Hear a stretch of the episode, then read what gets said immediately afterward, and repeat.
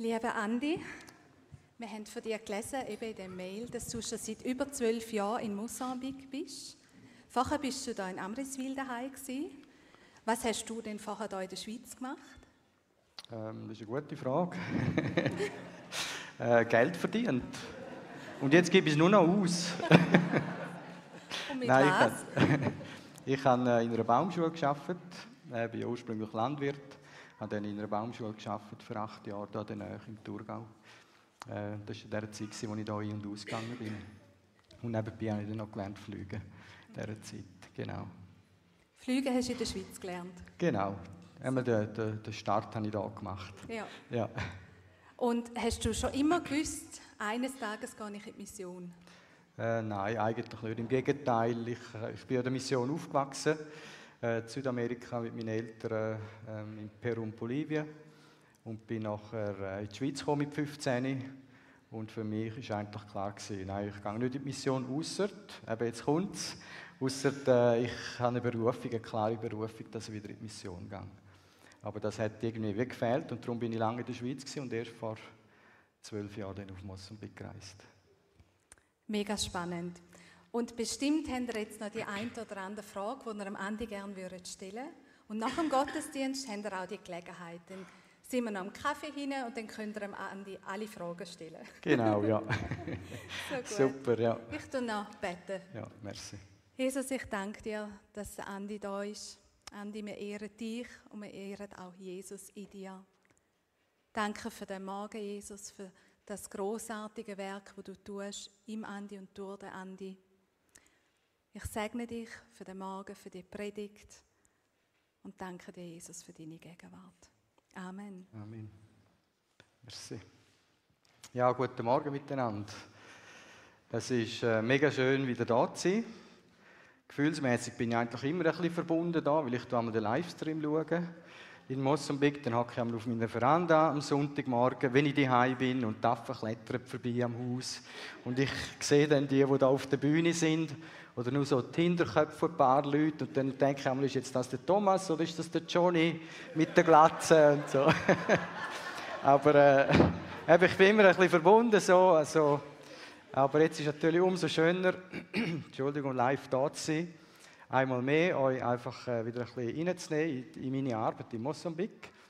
Äh, wie gesagt, ich bin schon zwölf Jahre dort. Vor 13 Jahren bin ich das erste Mal ausgereist als Kurzzeiter. Für zwei Monate äh, gekündigt. Meinen Job in der Schweiz habe ich 2005, also schon ziemlich lange zurück. 18 Jahre, aber gefühlsmäßig bin ich eigentlich schon immer in der Mission gewesen, aber es sind eigentlich nur 18 Jahre, wo ich jetzt weg bin vom normalen Job, sage ich jetzt einmal. Äh, und ich liebe es und ja, es ist mein Zuhause geworden in Mosambik. Wenn ich da bin, bin ich da daheim. Wenn ich in den Bergen bin, bin ich dort daheim. Ich bin überall daheim. Und ich glaube, das ist so typisch für ein Missionarskind. Egal wo du bist, du bist einfach dann daheim dort.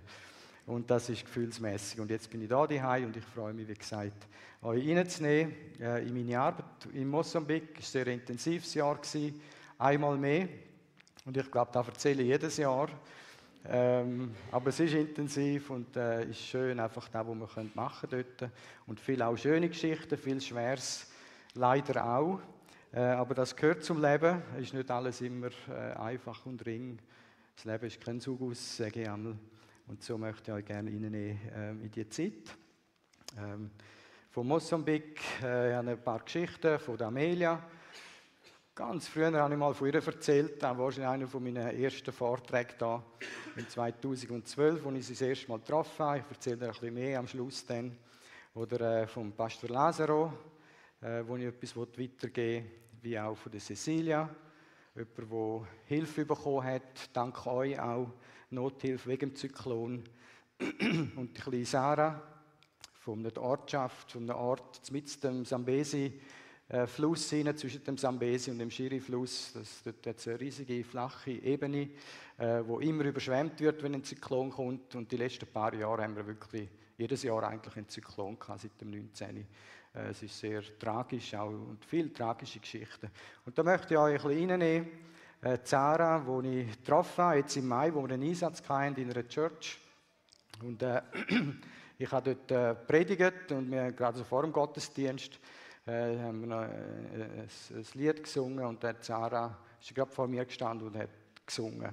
Und da ist mir so reingegangen und ich habe gerade ein Film mitrüllen. Sie hat nicht gemerkt, dass ich sie filme.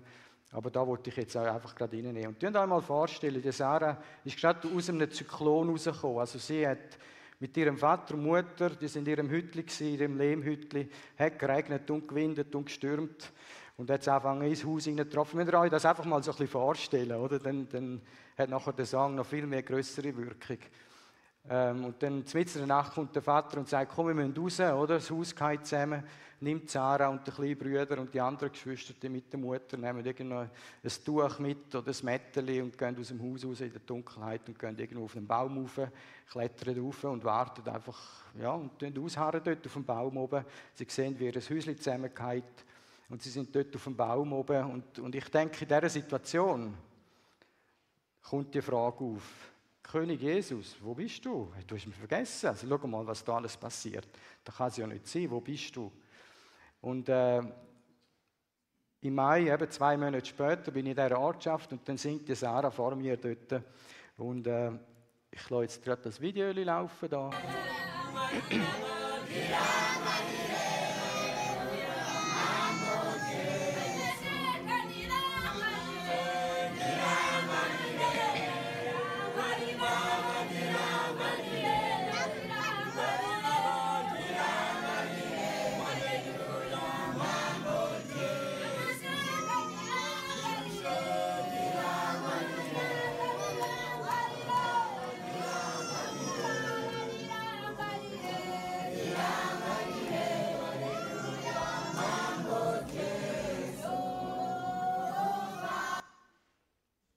Hammermäßig, oder?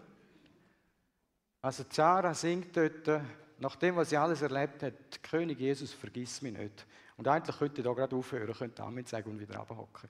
Weil das ist eine Predigt für sich allein. Einfach sehen, wie die Sarah zu Gott singt und bettet und zu Gott schreit, vergiss mich nicht. So hat ihr Haus ausgesehen, wo sie hat müssen, mitten der Nacht raus, wo sie hat müssen verlassen, weil sie Angst hatten, dass das Haus zusammengeht. Und am Morgen, wo sie aus dem Haus raus sind, hat es so rundherum ausgesehen. Alle Nachbarn haben auch das Haus verlassen. Alles ist, ist überschwemmt. Viele Häuser sind zusammengefallen. Das Dach ist auf dem Wasser geschwommen. Sie sind in den Bäumen, haben sie ihre Kleider getrocknet. Äh, man sieht es hier nicht auf dem Bild, aber die ganze Zone ist alles überschwemmt gewesen. Und sie haben einfach ausharren auf dem Baum oben. Und eben zwei Monate später singt die Sarah, Jesus, König Jesus, vergiss mich nicht. Und da ist mir dann der Psalm 23, sehr bekannter Psalm, bekannt worden von David. Der hat auch so einen Song, so ein Lied gesungen. Und ich möchte das gerne äh, euch vorlesen. Herr, hast du mich für immer vergessen? Das hat Sarah auch gesungen. Wie lange willst du dich noch verbergen? Wie lange sollen mich die Sorgen quälen? Soll der Kummer Tag für Tag an meinem Herzen nagen? Wie lange dürfen meine Feinde mich noch bedrängen? Da sieht man die Not von David. Und die Not, das könnte Sarah geschrieben haben, einfach da von ihrem Erlebnis. Sieh mich doch wieder an, Herr. Und sie schreit, oder David schreit, schau wieder mal zu mir, Gott. Gib mir Antwort, du mein Gott, mach es wieder hell vor meinen Augen, damit ich nicht in Todesnacht versinke. Sonst sagen meine Feinde, den haben wir erledigt und jubeln über meinen Sturz. Und dann der David, der dann sagt, doch ich verlasse mich auf deine Liebe. Ich juble über deine Hilfe, mit meinem Lied will ich dir danken, Herr, weil du so gut zu mir gewesen bist. Die Sarah hat das erlebt. Ähm, sie hat die Liebe erlebt, weil jemand etwas gebracht hat, weil jemand gekommen ist und, und, und Hilfsgüter gebracht hat, Mais gebracht hat, Saatgut gebracht hat. Oder weil jemand angelüht hat. Die Liebe hat Sarah erleben. Und das ist die Liebe von Gott. Und ich darf euch an dieser Stelle Danke sagen, weil das, was wir dort machen, können wir nur machen wegen euch.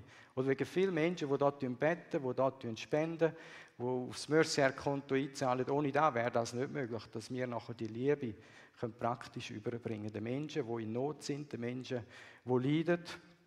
Und äh, auch einem von diesen Seminaren äh, ist der Pastor Lazaro ist da gerade am Predigen.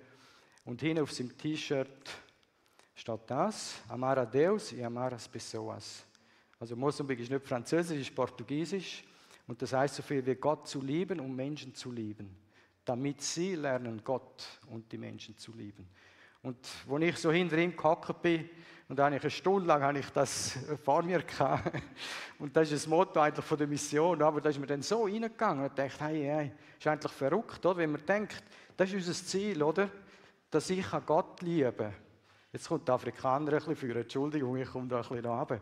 Eben, dass, dass ich Gott kann lieben und meinen Nächsten kann lieben. Damit er Gott kann lieben und kann den Nächsten lieben. Damit Sie kann Gott lieben und den Nächsten. Und so weiter. Und wenn wir das so machen, dann können wir die Liebe von Gott austragen in die Welt. Und das ist doch unser Auftrag, nicht nur in der Mission. Das ist unser Auftrag hier in der Schweiz. Vielleicht kommt dir jetzt gerade jemand in den Sinn und denkst, ja genau, dem Nachbarn wollte ich mal anrufen. Oder ich wollte mal dort vorbeigehen. Einfach das Grüßchen bringen, etwas vorbeibringen. Einfach ein Zeichen, damit der Mensch merkt, hey, ich bin nicht vergessen. Die Person hat an mich gedacht. Und das ist automatisch auch die Liebe, die wir weitergeben von Gott. Weil Gott dich gerne hat, Gott hat mich gerne. Und die Liebe dürfen wir weitertragen. Und das habe ich so stark gefunden dort. Und äh, ja, wenn wir die Liebe von einem, auch von einer Generation in die andere weitergehen, das ist das, was Gott will von uns. Das ist das Evangelium weitertragen, ganz praktisch auch. Und das ist das, was wir machen in Mosambik mit der Mission, äh, mit Mercier, mit Assam. Wir wollen die Liebe weitergeben. Und ich bin wieder verlängert Arm dort. Also ich habe das Vorrecht, dort zu sein. Also das ist eigentlich das Schönste. Wirklich, also ich bin Teil von der Christianen dort und ich darf die, die, die, Hilfe bringen den Menschen, die in Not sind. Den Menschen, wo wir etwas dürfen weitergeben dürfen, äh, die dankbar sind. Und ich bin natürlich nicht allein, wir sind mit einem Team zusammen dort. Äh, wir haben äh, ein Team von fünf ausländischen Missionaren. Das heißt vier Kanadier und ein Schweizer. Der Schweizer bin ich. Ähm, und dann haben wir noch viele Einheimische, die wir zusammen arbeiten, auf unserer Base in Zentralmosambik. Äh, wir haben dort ca. 40 Mitarbeiter. Die einen sind Schreiner, Mechaniker, äh, Landwirt, Gärtner, Lehrer und so weiter. Und mit denen zusammen machen wir die Arbeit von Zentralmosambik aus. Und das, was ich heute Morgen ein bisschen erzählen will, ist vor allem nicht auf der Missionsbasis, sondern weiter raus, wo wir tätig sind, entlang dem Sambesi-Fluss. Und mein Fokus ist ein bisschen dort heute Morgen. Ähm, und da würde ich euch gerne ein paar von diesen Geschichten erzählen. Mukumbesi, das ist unsere Base, äh, unsere Missionsstation, Swiss Schale, wisst ihr, da bin ich daheim. Ähm, das ist äh, mein Häuschen dort.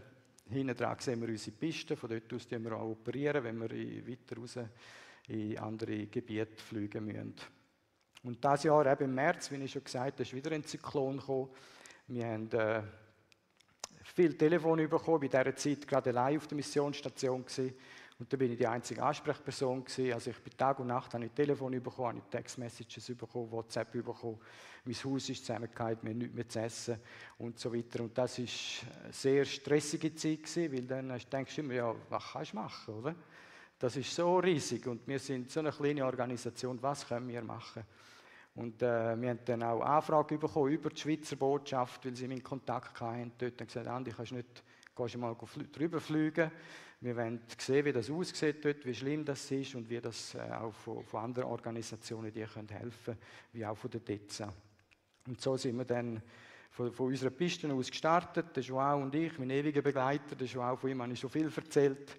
Er ist wie ein Bruder. Wir sind mit dem Flüger unterwegs, wir sind mit dem Auto unterwegs, mit dem Kanu, mit dem TÜV. Also wir sind, haben schon so viele Geschichten erlebt und es kommen immer mehr Geschichten dazu.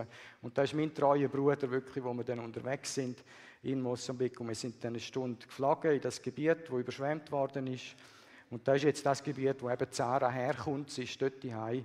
Äh, und, und wir sind dann im Tiefflug, haben wir das abgeflogen, haben Fotos gemacht, äh, damit wir ein bisschen können abschätzen wie groß das wirklich der Schaden ist. Wir haben Kontakt auch am Boden unten von, von Pastoren, die wir in diesem Gebiet kennen. Die haben von uns Fotos geschickt von der Situation dort. Das ist jetzt eine, äh, eine Großmutter, die hat müssen flüchten. Sie ist dann auf ein höheres Gebiet äh, gezügelt, kann man sagen. Sie hat eigentlich nichts mitnehmen. Sie hat einfach ein paar Kleiderstücke mitgenommen. Und dann notbedürftig haben sie dann mit Plastik so ein, ein Hütchen gemacht und die haben dann sechs Wochen in diesem Hütchen gelebt. Und Hilfe ist eigentlich gar keine gekommen. Da eine andere junge Familie, die haben einfach alles mitgenommen, was sie hatten, was sie können mitnehmen bevor die Fluten gekommen sind. Viele haben eben auch ihr Leben verloren, wie wo wir wissen, die Eltern von einem von unseren Pastoren, die es dann nicht geschafft haben, zum raus, rauszukommen von diesen Fluten. Wir haben äh, in ca. 72 Stunden haben wir etwa 1000 mm Regen gehabt. Also das ist etwa so viel, wie es in Thurgau regnet in einem Jahr. Also das ist unglaublich die Wassermenge, die es hier runtergelassen hat. Und äh, eben für uns das ist das unmöglich zu vorstellen. Und, und das Wasser, das macht natürlich alles kaputt und ist alles überschwemmt gewesen. Vielleicht haben Sie gehört, dass der Zyklon auch auf Malawi ist. Und all das Wasser, das dort runtergefallen ist, hat nachher alles in den Indischen Ozean, durch ganz Mosambik durch. Und das ist das Gebiet, das dann überschwemmt worden ist. Und der Fokus international ist alles auf Malawi gewesen. Es ist nur Malawi überall, hat man gehört, aber von Mosambik hat niemand geredet. Und wir sind die Einzigen, die in diesem Gebiet sind. Und da könnt ihr euch vorstellen, ja, was kannst du machen mit einer kleinen Organisation? Auch wenn du zwei Helikopter hast und zwei Flugzeuge, was kannst du da machen? Kannst du nicht viel machen. Oder wenn du ein bisschen Mais hast. Aber gleich, wir dürfen jeden Einzelnen sehen. Wenn wir einem können oder zwei oder drei, denen haben wir können helfen mit dem bisschen, was wir haben. Und das ist dann unser Fokus gewesen. Eben, das war dann später, gewesen, schon einen Monat später. Maisfelder, die kaputt sind, alles zerstört. Maisernte ist normalerweise im Mai. Äh, das ist im März passiert, also gerade vor der Ernte eigentlich. Also alle Ernte ist kaputt gewesen. Und da, wo sie dort anbauen, von dem leben sie ein Jahr lang. Also wenn sie da, wenn sie da keine Ernte haben, haben sie nichts mehr, weil die haben keine Arbeitsstelle, die haben kein Geld, die haben kein Einkommen, die haben einfach nichts. Und die Not ist riesig. Ähm, aber die Mosambikaner wissen immer, wie überleben, irgendwie, weil sie haben immer wieder so Situationen gehabt. Und die Frau kommt gerade zurück vom, vom Fluss, sie ist dort Wasserpflanzenwurzeln holen das sieht so aus, Nenjufar, das sind so Knölle.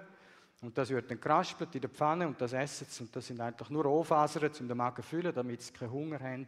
Und die Mutter ist jetzt dort am Morgen da geholt und geht in Zeit das kochen für die ganze Familie.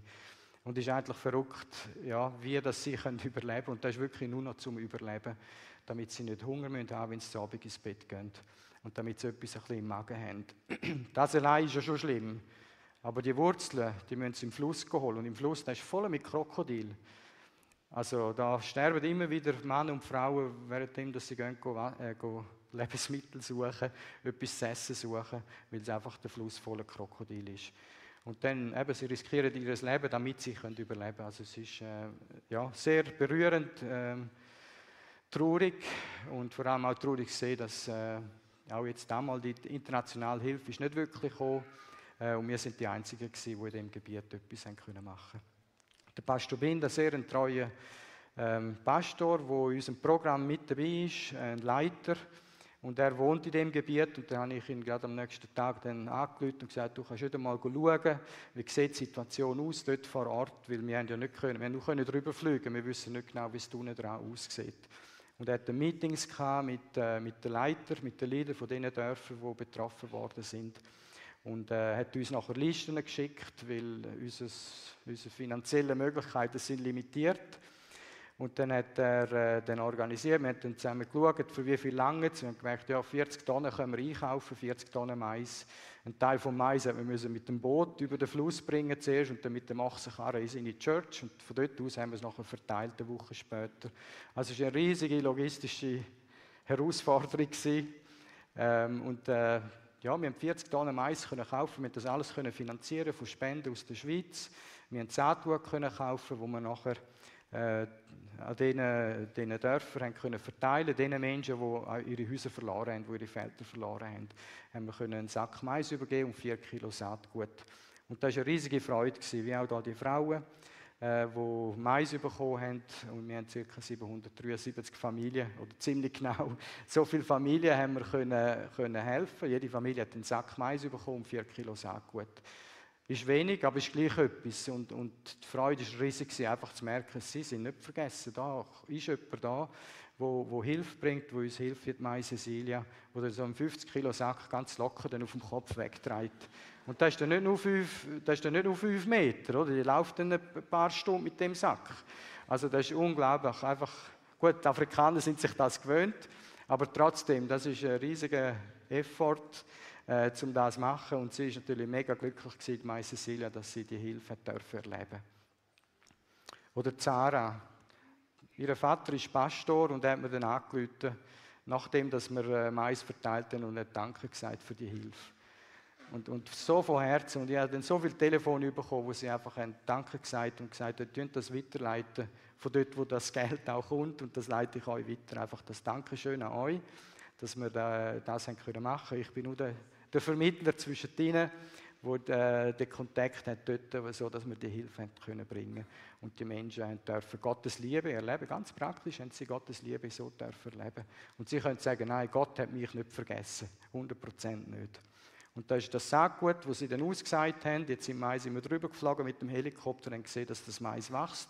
Gestern Abend, als ich heimgekommen bin, habe ich gerade noch auf meinem Telefon ein paar Bilder gehabt. Das Mais ist schon so groß, also es ist richtig schön einfach zu sehen, wie das gepflanzt worden ist, wie sie jetzt äh, können profitieren von der Feuchtigkeit im Boden äh, und da das auch wachsen tut.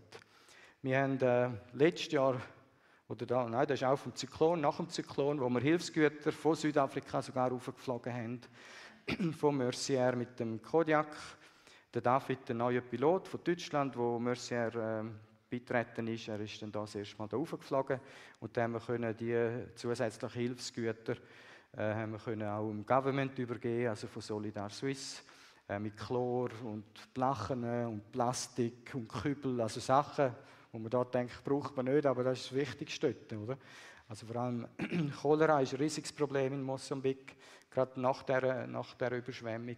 Und dann haben wir viel Chlor haben wir dann eingeflogen für Spitäler, dass sie Sachen können desinfizieren fürs Wasser. Weil wenn alles überschwemmt ist, ist ja dann das WC-Häuschen oder das Blumsklo ist dann auch überschwemmt. Und das ist alles das gleiche Wasser, also da haben sie dann auch kein Trinkwasser. Und das ist ein riesiges Problem, dass dann dort nicht Chlor aus, äh, Chlor, dass nicht Cholera ausbricht.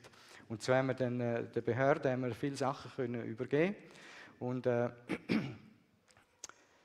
wir tun nicht nur Hilfsgüter ausfliegen mit Helikopter und Flugzeug. Unser Hauptziel ist, ist äh, Jünger zu machen, ist Pastoren auszubilden. Und wir haben äh, dieses Jahr, wie auch letztes Jahr, haben wir äh, Zeit gehabt, Möglichkeit gehabt, mit dem Helikopter Seminare durchzuführen äh, wo wir äh, in sechs Tagen, jetzt in diesem Jahr, haben wir mit drei Teams 17 ähm, Seminare können abhalten in verschiedenen Locations. Am Sambesi-Fluss, das Bild, das ihr noch seht, ist der Sambesi-Fluss im Mai, wo das Wasser alles schon wieder zurückgegangen ist. Und mit dem Helikopter haben wir dann können auf beiden Seiten vom Fluss haben wir können die, die Dörfer besuchen. Mit dem Auto ist das unmöglich. Also es ist möglich, es braucht einfach ein bisschen mehr Zeit. Ähm, weil die eine Brücke auf dieser Seite geht etwa vier Stunden, auf der anderen Seite die Zauberbrücke nochmal vier Stunden. Das heißt, wenn man jetzt auf die andere Seite von dem Fluss will, fahrt man zwei Tage. Und mit dem Helikopter ist man in zwei Minuten auf der anderen Seite. Also da ist eine riesige Hilfe, eben Flugzeuge und Helikopter, so dass wir die Gemeinden können besuchen und ja, in dieser Zeit auch, wo wir haben, dass wir äh, die Seminare können halten Wir sind äh, dieses Jahr das erste Mal haben wir äh, zeltet. Also wir haben nicht Ferien gemacht dort, sondern äh, das war eben die Zeit vom Seminar, gewesen, wo wir bei einem Freund am Sambesi-Fluss äh, unser Camp aufgestellt haben und von dort aus haben wir nachher jeden Tag operiert. Und da sehen wir das Zeichen, Achtung Krokodil, und es hat wirklich auch Krokodil im Wasser. Und das sind dann riesige Krokodile, da gehst du nicht die Füße bädeln geschwind, äh, sondern da hat man immer genügend Abstand zum Fluss und wir haben dann unser Camp etwa 100 Meter weiter oben aufgestellt. Wir zu achten gewesen. Ja, der Pastor Laser da gerade am Krokodil einbröteln. Nein, nein, sind normal, ich habe das jetzt Morgen gemacht. also, Krokodil legen die jetzt Eier, oder? Okay, lassen wir das. Ähm, der Joao und der Pastor Binder, die auch Teil sind vom Team, hinten dran sind der Helikopter. Also für uns ist das mega, mega einfach gewesen. Äh, am Morgen, wir haben dann zum Morgen gegessen und sind dann losgegangen. Ähm, aber eben vieles musste vorbereitet werden, wie hier der Jacobo, der ist unser Fahrer, der das ganze logistische, das ganze Material hergefahren ist. Er ist zwei Tage gefahren bis zu unserem Camp mit dem Lastwagen. Wir haben zweieinhalbtausend Liter Flugbenzin ver, verbraucht, wir haben Wasser, Trinkwasser müssen mitnehmen für uns, wir haben Lebensmittel müssen mitnehmen und Zelt und einfach alles, was man so braucht. Und wir haben dann immer am Abend haben wir den Helikopter vorbereitet, parat gemacht und dank der Pilot Joel hat auch noch, ist noch unsere Wäschfrau gewesen, hat zu Abend noch Kleider gewaschen. Ähm, der Joao ist attackiert worden vom Krokodil und hat seine Hose wieder müssen flicken. Nein, nein, es war nicht das Krokodil, es ist sonst etwas passiert. Aber äh, eben, das ist halt, wenn man campieren tut im Bus, dann muss man für alle Eventualitäten parat sein. Äh, und so sind wir dann eben jeden Morgen sind wir los mit dem Team. Der Helikopter hat uns dann abgesetzt in den verschiedenen Dörfern und am Ende des Tages hat er uns wieder eingesammelt und wir haben uns alle wieder im Camp getroffen. Und so sieht das etwa aus, wenn wir ein Seminar haben. Und an dem Ort äh, in Postoschiri, da war die Kille pumpenvoll. Gewesen. Da hat es wirklich keinen Platz mehr gehabt. Und, nachher, und draußen sind sie auch noch gestanden. Dann haben wir einfach kurzum entschieden, wir machen das Ganze draußen. Und dann haben wir mehr Platz und haben dann einen grossen Baum gehabt dort und dann noch ein Seminar draußen weitergeführt. Und da ist wirklich Kind und Kegel und alles ist dabei, Hühner und Hunde und alles, wo, de, wo dann hin und her rennt. Aber das ist so super, so eine gesegnete Zeit jedes Mal und so ermutigend einfach, der, ja, der Hunger, den wir sehen. Die Menschen, die, die sind dort äh, vier Stunden, sitzen dort mit großen Augen und saugen alles auf, was man sagt. Und das ist also sehr berührend, einfach das zu sehen und sehen, wie der, der Hunger da ist und gerade jetzt nach dem Zyklon, wo alle könnten schreien zu Gott, Gott, wo bist du? Und jetzt kommt da jemand, jemand der es zeigt, nein, ich habe dich nicht vergessen. Und das ist einfach mega schön zum Erleben. Der Pastor Lazaro, ähm, ganz ein besonderer Mann, ein, so gläubiger, tief, tiefgläubiger Christ, ein lieber Mensch, ein Bruder ist er. Er hat äh, letztes Jahr seinen Abschluss gehabt mit seinem Theologiestudium bei uns. Das geht normalerweise etwa fünf Jahre. Im Fernstudium hat er seinen Abschluss gehabt, ihr seht ihn in der Mitte. Äh, und dieses Jahr haben wir ihn gefragt, du kannst du nicht uns helfen bei diesen Seminaren? Wir sollten noch mal jemanden haben, der uns hilft, um diese Seminare zu halten. Und er hat dann sofort zugesagt und ist so begeistert gewesen und hat überall mitgeholfen gesehen. Er hat gekocht am Morgen, hat den Helikopter refuelt, also hat äh, Benzin, äh, Flugbenzin rein und wirklich immer voll dabei gewesen. Und das alles hat angefangen im 2015. Ich bin mit einem anderen Pastor bin im Nachbardorf gewesen, und dort haben wir ein Seminar mit dem Auto. Wir sind sechs Stunden gefahren und dann ein Seminar gehabt und dann haben wir gehört, ja, dort im Nachbardorf, dort oben im Berg, dort wollen sie auch eine Schule anfangen. Und dann haben wir kurzum entschieden, ja, wir fahren dort auf. Am nächsten Morgen sind wir dort aufgefahren, zwei Stunden, Holperstrasse, sind in so eine Lehmhütte rein, oder? Das Dach geht einmal weit runter. Und ich bin ja nicht ein Gross, aber ich habe mich auch noch bücken, um reingehen.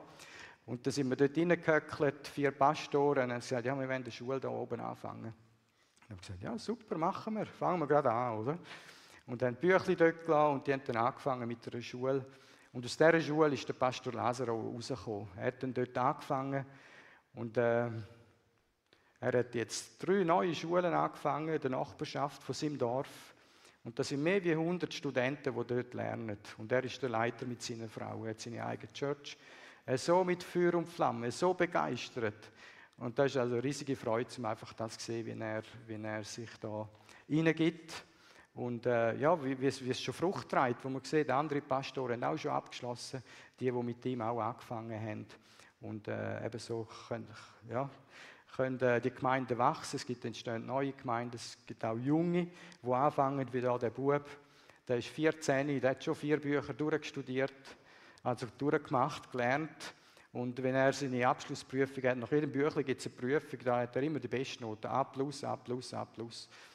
Weil er sich da gewöhnt ist, oder? Er geht in die normale Schule, er kann lesen und schreiben, das ist einfach für ihn. Ähm, für viele ist das ja nicht so einfach, vor allem die ältere Generation, aber für die Jungen ist das easy und, und er ist so begeistert und macht weiter. Wir wissen nicht, was denn daraus wird, ob er mal Pastor wird, vielleicht wird er Missionar, vielleicht wird er, ja, hat er irgendeinen anderen Job. Aber es ist sehr erfreulich, einfach zum das zu sehen. Eine andere Gruppe, die nicht vergessen ist in Mosambik, und äh, das ist auch etwas, was uns wirklich am Herzen liegt. In Mosambik gibt es so viele Waisenkinder. Also in jedem Dorf findest du 20, 30 Waisenkinder. Also es ist verrückt, es ist einfach traurig. Viele, die die Eltern verloren haben äh, wegen Malaria oder bei der Geburt die Mutter gestorben ist oder der Vater ist weggelaufen. Ähm, ist für uns auch als, als Waisenkinder, wir rechnen es auch als Waisenkinder. Die haben niemanden daheim, der für sie schaut. Sie sind auf sich gestellt. Sie haben ihre eigenen Felder, die sie bewirtschaften müssen. Sie müssen schauen, dass sie Essen haben. Und wer schaut denn für sie, wenn sie, also dass sie in die Schule gehen zum Beispiel. Und das sind weise Kinder, die nicht vergessen sind. Gott hat sie nicht vergessen. Gott kennt jedes Einzelne beim Namen. Und äh, das Motto von Mercier ist ja Hilfe von oben, die unten ankommt. Und das passt genau auch da rein. Also die Hilfe, die Gott bringt, die man vorbeibringen an die Ortschaft. Wir hier in dieser Ortschaft Morassa. Wir haben dann da so, ihr seht es vielleicht im Bild, unten dran hängt noch so einen Korb oder ein Netz am Helikopter, wo wir äh, Hilfsgüter gebracht haben. Und jedes Jahr tun wir irgendein Dorf bestimmen, wo wir äh, aktiv sind mit der Gemeinde und den Waisenkindern so ein, ein Päckchen, ich kann es fast sagen, Weihnachtspäckchen vorbeibringen. Vielleicht ein bisschen anders wie hier in der Schweiz, sind vielleicht andere Sachen wie hier in der Schweiz. Und äh, wie gesagt, Gott kennt jedes Einzelne beim Namen und Gott ist es nicht gleich, was die Kinder erleben und was sie durchmachen. Und äh, er hat sie nicht vergessen. Und das Zeichen dürfen wir ihnen überbringen. Wir dürfen ihnen das Zeichen geben. Wir dürfen auch Freund sein von diesen Kindern, von den weisen Kindern äh, ja, dass sie nicht allein sind, dass Gott um sie weiß. Das sind Weihnachtsbäckchen. Johnny, schenkst du deinen Kindern auch so Kübel? vielleicht ein Kübel zum Sendeln, aber vielleicht brauchst du dann du einmal mehr wie das Kind. Aber, aber eben Kübel. Oder im Sack hat es ein Wollendecke, hat es ein Moskitonetz, hat es ein Hacke, hat es Schreibzeuge, hat es ein Spiegel oder einen Ball. Das sind ganz praktische Sachen, die man in Afrika halt braucht oder? und gerne hat. Und die Kinder sind, sind gesegnet worden, jedes mit einem Kübel und mit vielen anderen Sachen noch dazu. Und das war für sie eine riesige Freude. Gewesen. Und einfach die Freude gesehen in den Gesichtern dieser Kinder. Was das ausgelöst hat, wenn man einen Kübel überkommt. Aber ich glaube, es war nicht wegen dem Kübel, es war auch nicht wegen dem Zeug im Sack hinein, sondern es war mehr einfach, hey, wir, wir haben es nicht vergessen. Wir haben es nicht vergessen. Da ist jemand mit dem Helikopter und hat das Netz abgesetzt. Der weiß ja nicht, woher das der Helikopter kommt, oder? Aber der hat das da abgesetzt und die, die geben mir etwas. Einfach so, ohne, ohne dass etwas wendet. Und das ist äh, so stark. Eben auch, da sehen wir in diesen Augen, oder? Die Freude und, und das Mädchen, das das so hebt, oder? Die hebt sich an dem Kübel. Das ist mir, das habe ich bekommen. Das ist ein Zeichen von Liebe. Jesus hat mir das gegeben. Jesus hat mir das geschickt. Jesus hat mich nicht vergessen. Der König Jesus, wie der, wo Sarah hier gesungen hat. Letztes Jahr, ich, äh, ihr merkt, sie hat jetzt so von dem Jahr angefangen, ging eigentlich Retouren so. Das hat einen Grund. Also letztes Jahr sind wir grounded mit dem Helikopter. Der Helikopter ist, ist based in Südafrika und für auf Mosambik muss er immer Bewilligungen haben. Und das ist sehr kompliziert geworden letztes Jahr und die Luftfahrtamt hat gesagt, nein, fertig, ihr dürft, keine, dürft nicht mehr fliegen in Mosambik, weil die Pisten sind alle zu. Und wir haben also gedacht, hm, Helikopterpisten braucht es eigentlich nicht, oder? Da wissen wir alle da, aber das ist für das Luftfahrtamt ist das nicht klar. Sie haben gesagt, nein, die Piste ist zu, der Helikopter darf nicht fliegen. Wir sind dann extra auf Maputo geflogen, vier Stunden mit dem Flugzeug, mit unserer Cessna haben ein Meeting dort mit dem Luftfahrtamt und gesagt, haben das noch einmal versucht zu erklären. Oder? Also Helikopter am Fußballplatz langt, da brauchen wir keine Piste. Nein, nein, das ginge nicht, das muss offen sein, die Piste. Und so hat dann das ein bisschen angefangen und wir haben gemerkt, okay, gibt es nur eins, wir müssen die Pisten aufmachen. Die Inspektoren sind gekommen von Maputo, die mussten natürlich rauffliegen, alles müssen zahlen für die. Äh, weil wir ja nicht grounded bleiben, wir wollen das machen, was wir jetzt eben gemacht haben, dieses Jahr, oder? Ähm, mit, mit den Hilfsgütern, mit den, mit den Seminaren und so weiter. Und das haben wir alles noch können machen, weil wir die Pisten aufgemacht haben letztes Jahr. Und da ist irgendwie, merke ich auch im Nachhinein, wow, Gott hat so einen guten Plan gehabt. Eben, letztes Jahr ist das so ein bisschen zustande gekommen und wir haben dann an diesen Pisten geschafft. Da in Mutterara, da, eben, da ist keine Piste, oder? das ist ein Grasfeld, sollte man heuen, gell Hans? Also eben, das ist, äh, das ist wirklich äh, keine Piste da und dann haben wir dann gesagt, okay, jetzt müssen wir da dahinter die Pisten aufmachen. Dann ist es zu meinem Projekt geworden und wir haben dann äh, die Sachen geladen in meinem Auto mit meinen Mitarbeitern Kübel und Wasser und Hacke und Pickel und Zement und Windsack und Motorsäge, einfach alles haben wir da müssen mitnehmen und sind dann nachher äh, sechs Stunden gefahren zu der ersten Piste mit dem Auto. Letztes Jahr, das war im September, das war Trockenzeit, die Straßen sind gut, gewesen, wie ihr es gesehen ein bisschen staubig, aber sonst eigentlich gut. Und wir sind dann dort angekommen, Tamvara, wir sind auch mit dem TÜV teilweise unterwegs gewesen. Wir mussten auf die andere Seite vom Sambesi-Fluss. Wir haben das Auto stock gelassen, sind dann mit dem Boot über den Sambesi-Fluss rein. Mit all unserem Material, eben Wassertank, Motorsäge und alles, und was wir sonst noch gebraucht haben, unsere Kleider und Schuhe äh, und, und äh, Moskitospray vor allem. Und so sind wir dann abenteuerlich über den Sambesi-Fluss. Normalerweise gehen wir ja nie mit dem Boot darüber, weil das ist viel zu gefährlich. Ähm, aber wir haben keine andere Möglichkeit gehabt, gefährlich wegen denen da. Das sind Nilpferde im Sambesi-Fluss. Und wir sind da wirklich mit so einem kleinen Bötchen sind wir da auf dem Fluss. Und nachher habe ich dem Joao gesagt, schau mal Joao, eben Joao immer, wir sind immer zusammen. Schau mal, dort hinten hat es äh, ein Nilpferd. Und da hat das unser Bootsführer gesehen und hat gerade gedacht, oh, kurven wir gerade da zu den Nilpferden an, oder?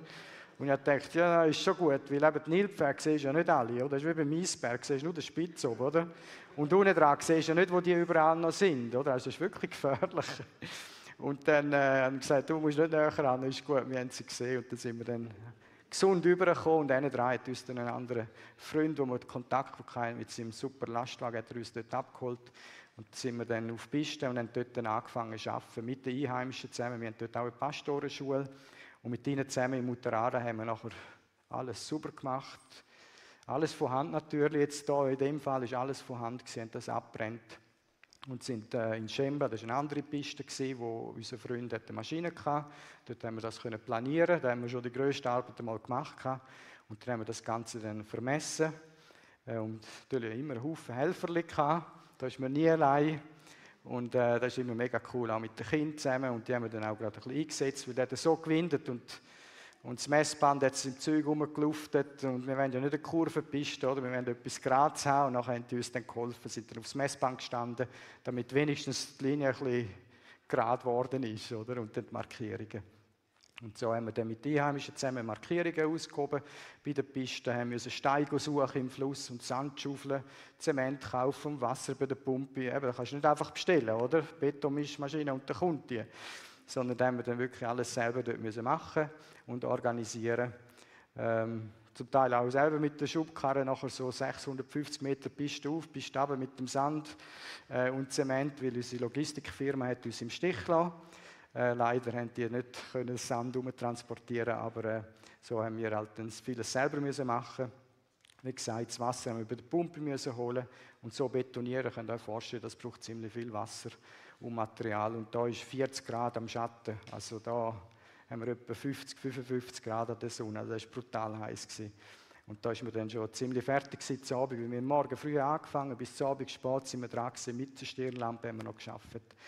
Und das Letzte ist so ein bisschen, eben da haben wir keine Maschine gehabt wo wir improvisieren. Dann habe ich so einen alten Pneu gesehen von einem Backer, der schon ausgemustert war und dann ein Seil gekauft in das Auto und dann bin ich stundenlang die Piste auf und ab gefahren, um das ein bisschen ausnivellieren und es ist, ist gut gekommen. Also der Inspektor, ihm hat es gefallen, das ist tiptop gekommen. Markierungen gemalt und da hat eigentlich nach drei Wochen schon ziemlich ziemlich anständig ausgesehen. Und in Schemmer, das war dann die erste Piste, die wir fertig hatten. Wir haben sogar noch den Namen von der Piste haben müssen eben mit, mit Zement äh, schreiben, dass man es von oben sieht, dass der Pilot weiß, dass da Schemba ist. Äh, oder eine andere Ortschaft. Äh, und dann, nachdem haben wir dann den Inspektor wieder eingeladen. Er ist dann gekommen und äh, wir haben dann die Piste inspiziert. Und die ist mitten im Dorf, rein, wie ihr es gesehen Also da muss man auch mit, äh, mit der Polizei in Kontakt sein, mit den Behörden. Die müssen die Polizei schicken, damit es am Rand der Piste aufstehen, damit Kühe und Schäfe und alles nicht auf der Piste rumläuft, wenn man im Anflug ist. Äh, und das muss man einfach vorgängig muss man das organisieren und sagen, dass wir kommen. Und das ist der Inspektor, der da gekommen ist mit dem Helikopter. Zuerst mit dem Flugzeug zum Helikopter und dann mit dem Helikopter zu der Piste, weil wir ja noch nicht dürfen reinfliegen mit dem Flugzeug. Und hat nachher das inspiziert. Und ich bin jetzt in engem Kontakt immer noch mit ihm, weil ich bin noch die Handbücher am Schreiben für die drei Pisten. Das ist auch ein langer Prozess. Äh, nicht ganz einfach, aber äh, da bin ich immer noch dran. Aber wir dürfen schon reinfliegen und da haben wir jetzt schon können. Im, im März ist es, glaube ich, äh, Schemba, ist alles schon wieder ein bisschen grün. Die Regenzeit hat angefangen. Gehabt.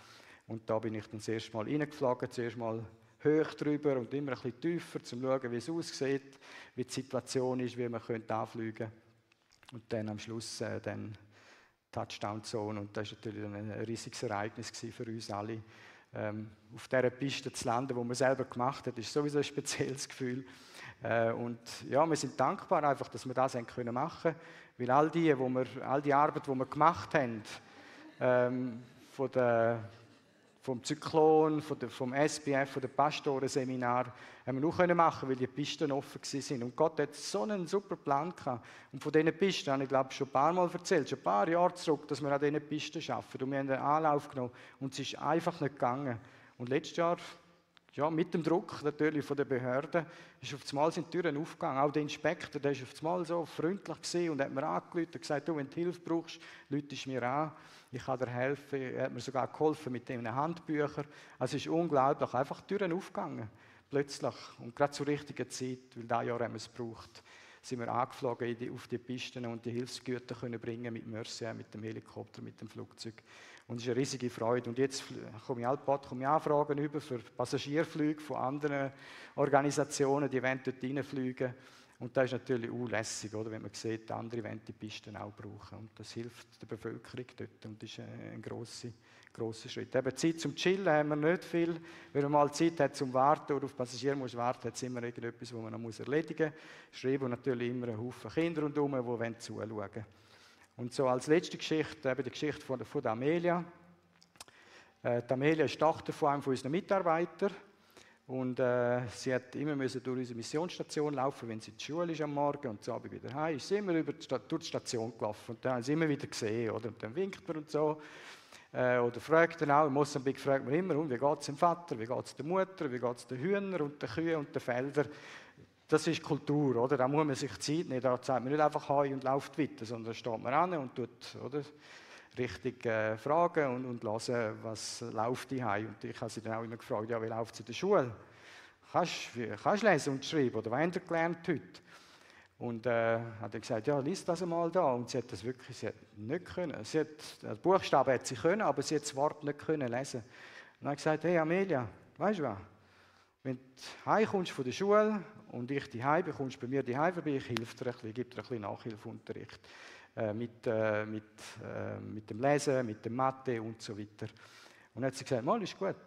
Und dann seitdem ist sie dann immer wieder ab und zu, nicht jeden Tag, aber ab und zu ist sie gekommen und ich konnte ihr ein bisschen unterstützen, ein bisschen helfen. Und das ist 2014 das Bild, das ihr da seht.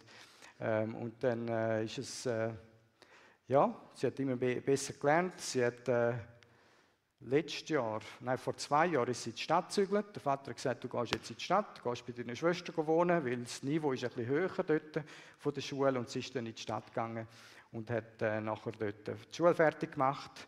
Und ich habe sie dann ab und zu mal gesehen und gesagt, und was willst du machen nachher? Und dann sagt sie, ja, Hebamme. Ja, super, cool, äh, ist doch gut. Und dann äh, hat sie sich angemeldet und dann kommt ihr Vater auf mich zu mal und sagt, Baba Bomba, das bin ich ähm, ich, kann, ich kann das nicht zahlen für meine Tochter, das ist eine Privatschule, ich kann das nicht zahlen. Das kostet so viel Geld, Schulgebühren und all das, was sie braucht, äh, kannst du nicht helfen. Und äh, dann ich, ja, eben, ich bin so ein bisschen der Götti von der Amelia geworden, mal ich helfe ihr, oder? Weil das hängt jetzt wirklich nur an diesen 100 Franken pro Monat, die sie muss haben, oder? Für die Schulgebühren. Ob sie mit 15 schon das erste Kind hat oder ob sie kann etwas studieren, noch etwas lernen. Und hat gesagt, Amelia, ich helfe dir, ich mache das und dass sie dann unterstütze. Letztes Jahr unterstütze ich, ihre, äh, unterstütze ich sie jeden Monat und dieses Jahr jetzt im April hat sie das erste Praktikum im Spital und die ist so überglücklich gewesen, dass ich ein Praktikum mache. Aber dort musst, wenn du das Praktikum machst, musst du die Uniform mitbringen, zwei Uniformen, musst Schuhe mitbringen, musst Stiefel mitbringen, musst Stethoskop mitbringen, musst äh, Pulsmessgerät mitbringen, du musst alles mitbringen, Fiebermesser, alles musst du mitbringen, du musst ein Smartphone haben, weil du arbeiten musst schreiben, du musst alles mitbringen. Aber für einen Vater, der 100 Franken verdient im Monat, das ist unmöglich.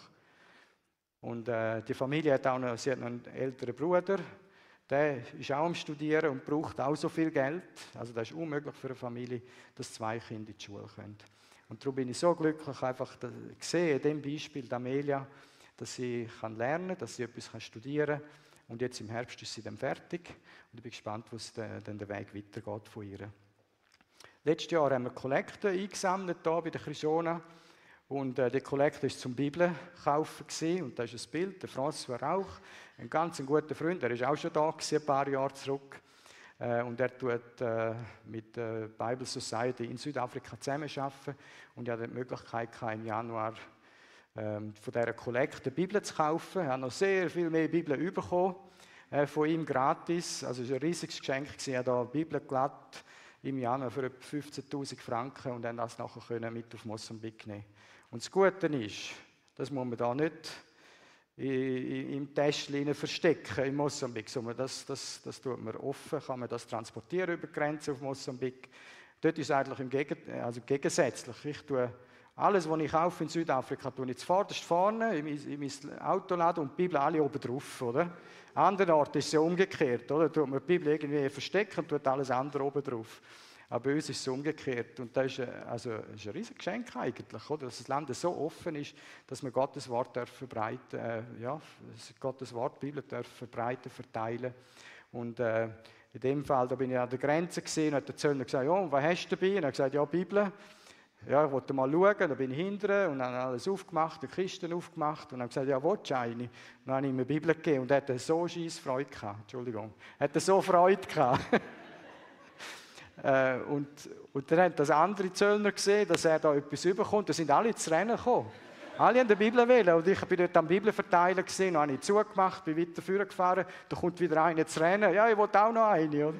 Also es war mega cool, gewesen, einfach das erleben, einfach der Hunger, oder? Menschen wollen, wollen die Bibel, die wollen Gottes Wort äh, lernen und, und, studieren. Wir haben äh, auch Jugendbibel mitgenommen, Neue Testament, auch von François für unsere Highschool-Students. Äh, wir haben 100 Studenten, die, in der Highschool sind. Und da haben wir das Neue Testament abgegeben. Da sind auch Themen, ist themenbezogen. Also viele Themen, gerade für Jugendliche, über Sexualität, Rolle von Mann und Frau in der Kultur von Afrika, also spezifisch für die Kultur in Afrika. Und so haben wir dann angefangen am Samstag, wenn ich rum bin, dass wir da so ein Bible Study machen mit diesen Jungen. Und das ist, das ist auch cool, einfach mit denen das äh, zu erleben und mit denen das zu gehen. Das ist von diesen Jungs, aber ich wollte eigentlich etwas anderes zeigen. Die Ernte ist reif. Und wir haben zu wenig Missionare in der Mission. Wir haben einfach zu wenig Leute, um, um die Ernte einzubringen. Und ich möchte einfach das hier deponieren. Äh, das bei uns ist eine gute Möglichkeit, auch als Kurzzeiter mal kommen, zwei, drei Monate, ein Jahr auch Langzeiter. Ich habe auch angefangen mit zwei Monaten in Mosambik und dann im Jahr darauf bin ich nachher Langzeit, äh, als Langzeitmissionar gegangen. Und das ist gerichtet an alle. Das ist auch junge, ältere, pensionierte. Wieso nicht sich einmal herausfordern lassen mit so etwas? Und da kann sich jeder mal ein bisschen prüfen. Vielleicht hat Gott etwas anderes noch vorbereitet für euch. Ein äh, nächster Schritt, ein neues Kapitel. Und da möchte ich euch einfach dazu motivieren. Weil es ist äh, eine coole Arbeit in Mosambik. Es ist lässig, wenn man kann Überbringer sein von dieser Liebe. Wenn man sieht, ja, so eine Sarah, sie ist nicht allein dort. Wenn man ihnen zeigen kann, nein, Gott hat dich nicht vergessen. Man kann einen Kübel übergeben. Und vielleicht, eben, wie ich schon gesagt habe, weißt du von jemandem, wo du einfach einen Kübel übergeben heute Nachmittag. Oder einfach ein Zeichen von der Liebe, oder? Einfach zum jemandem ein Zeichen geben, dass Gott äh, ihn nicht vergessen hat. Also merci vielmals euch allen, einfach für eure Unterstützung, äh, für eure Gebet auch. Ähm, ich fühle mich nicht allein in Mosambik, auch wenn ich allein dort bin. Ähm, aber ich fühle mich nicht allein, weil ich fühle mich getragen, auch von der Krishona, da, von vielen Freunden, die mal ein WhatsApp schicken, mal eine Message schicken. Und das ist einfach auch schön, einfach das zu erleben. Und, und wie ich schon gesagt habe, ein Vorrecht, dass ich das machen darf. Dass ich der verlängerte Arm sein von der Krishona da in Mosambik und die, das Zeichen von der Liebe darf überbringen, darf Überbringer sein. Ich habe seit zwei Jahren so eine WhatsApp-Gruppe. Die einen, viele von euch sind wahrscheinlich schon drin, äh, wo ich dann so ab und zu mal äh, äh, Bilder schicke, ein paar Texte, ein paar Gebetsanliegen. Ihr dürft da gerne ein Foto machen von meiner Nummer, können wir die Nummer schicken, dann nehme ich euch auf in die, in die Gruppe und dann kommen wir ab und zu mal Informationen über. Und wäre cool, wenn, wenn, wenn ein paar dazu kämen. Äh, die hinten habe ich noch so einen QR-Code aufgelegt. Das ist für die, die etwas einlegen wollen, direkt das mein Mercier-Konto. Und äh, das ist für meinen Unterhalt. Aber alles, was darüber raus ist, ist eben zum Mais kaufen, zum Saatgut kaufen, für die Pisten. All die, die, die Ausgaben, die man für die Pisten, das ist alles Gelder aus der Schweiz von euch. Und da bin ich so dankbar, weil äh, ohne das geht es nicht, wie ich, wie ich bereits schon ein paar Mal erwähnt habe. Also merci vielmals für all das, was ihr einlegt, eingeleitet habt in der Vergangenheit, gerade auch nach dem Zyklon. Das ist ein riesiges Geschenk und ein riesiges Segen und einfach gesehen, ja, wir sind nicht allein, wir sind nicht vergessen, auch wir als Missionare nicht. Merci vielmals.